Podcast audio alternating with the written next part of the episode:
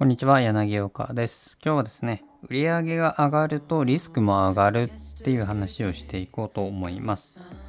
まあ、一般的にこうみんな会社をやって、会社なりこうビジネス、まあ、個人事業でも何でもいいんですけれども、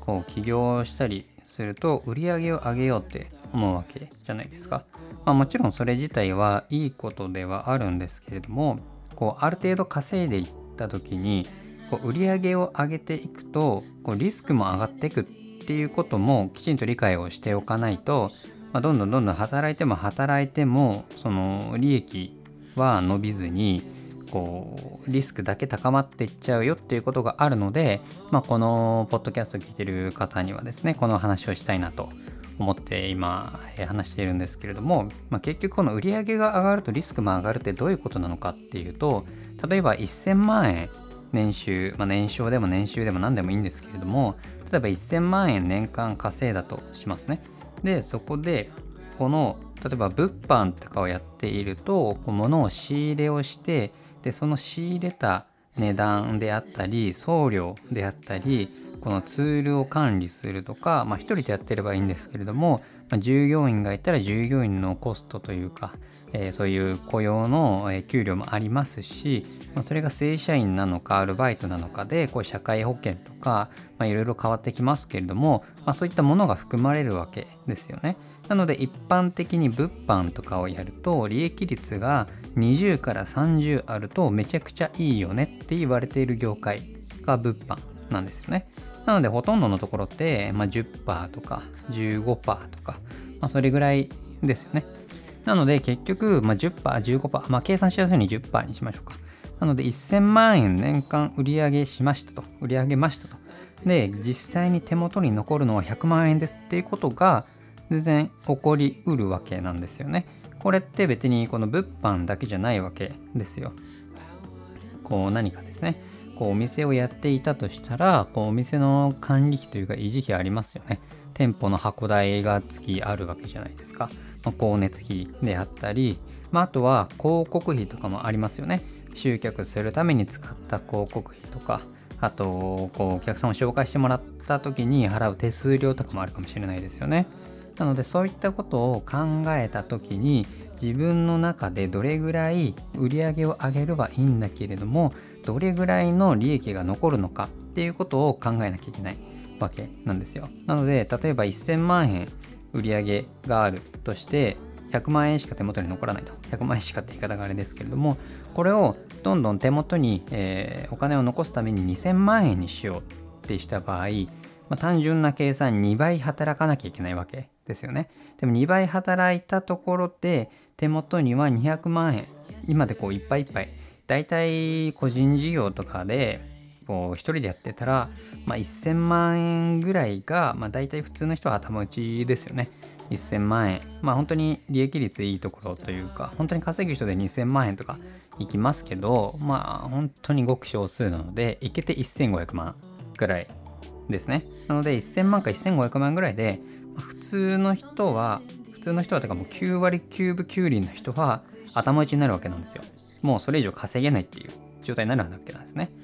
まあそこで仕組みとか作ればああとこうでありますけれども、まあそういったこと一旦置いといて、まあ1000万円が1人で何でもかんでもやって、まあ限界ですよ。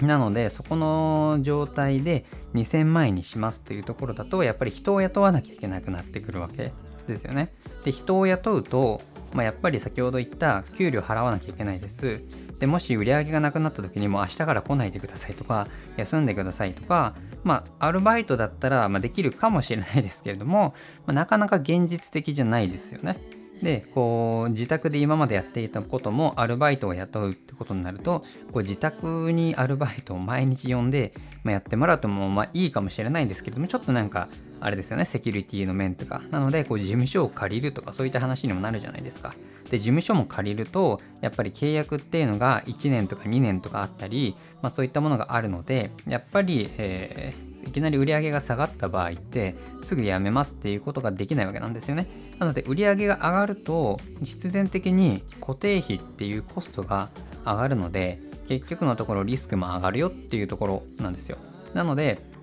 自分がどれぐらい稼ぎたいのかっていうところとかあの自分が目標としている金額を達成するためには、まあ、どういった売り上げが必要なのかどういった利益率を上げればいいのかどこまで上げればいいのかっていうところを今から考えておくべきなんですよね。なのであまりにもこうビジネスを大きくしすぎて、まあ、全然手元にお金が残らないっていうパターンも本当にあってこう年商50億ある会社の社長の年収聞いたらもう200万とかいう話があるんですよ。年収年収ですよ。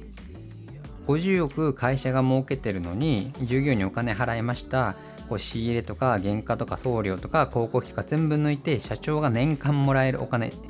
12ヶ月ですね。12ヶ月トータルで社長が自由に使えるお金。社長の給料は200万円ですっていう会社がまあよくあるわけなんですよね。まあアパレル業界とか、まあ、よくあるんですけどだからその年商っていうところにあまりこう騙されないでほしいなっていう。年商っていうのは会社が年間で売り上げた総利益で年収っていうのはそこから利益利益というかその経費とか全部引いて手元に残ったお金その個人がですね社長個人の給料が年収なわけですからなのでその年収をやっぱり上げていかないとやっぱりなかなか生活って苦しいわけですよね。200万円だったら正直その辺のサラリーマンの方が稼いでますから。でこう頑張ればこうコンビニのアルバイトの方がもうちょい稼げますからね。っていうところでせっかく会社をやっているのにコンビニのアルバイトで、まあ、毎日8時間10時間やった方がお金稼げるだったらなんかねあの悲しくないですかっていうところがありますよね、まあ、もちろん世の中のためにとか言う人もいますけどそれ結局言い訳ですからね。稼げない言い訳。なのでせっかくこう世の中のためにこう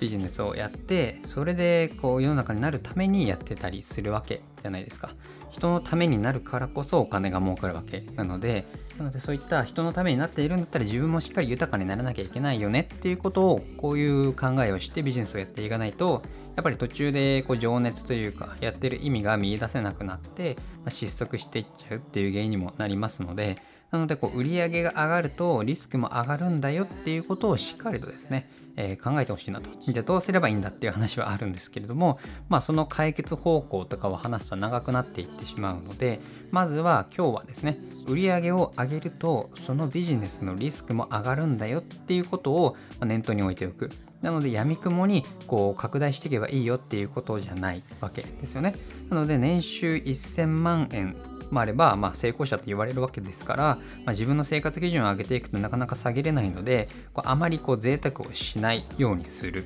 っていうところですね。ま、もちろんたまに何か買うとかはいいんですけれどもこういきなり高級車買うとかあのブランド物をバンバン買うとか、まあ、あの年に何回かとかならいいと思うんですけどまあそういったねしっかりと資産管理の考え方とかもいろいろあるのでまた今後このチャンネルというか、ポッドキャストの中で、こう、貯金とか投資とかそういう割合の話もしていこうとは思うんですけれども、まずはビジネスをやる、やっているのであれば、売上が上がるとリスクも上がるんだよっていうことをしっかり考えて、えー、しっかりお金のことを資産とか、どういうふうに確保していこうかっていうことを考えてほしいなと。思って今日はこの話をしました。なんかまとまってないかもしれないんですけれども、まあ、あの分かってほしいのは売り上げが上がるとリスクも上がるよっていうことを今日はですね、飲み込んでい、えー、ってほしいなと思います。それでは今日はこれで終わっていきます。また利益率を上げるべき理由については、またですね、次回の話でしていこうと思いますので、次回もお楽しみにしてください。それでは、えー、ありがとうございました。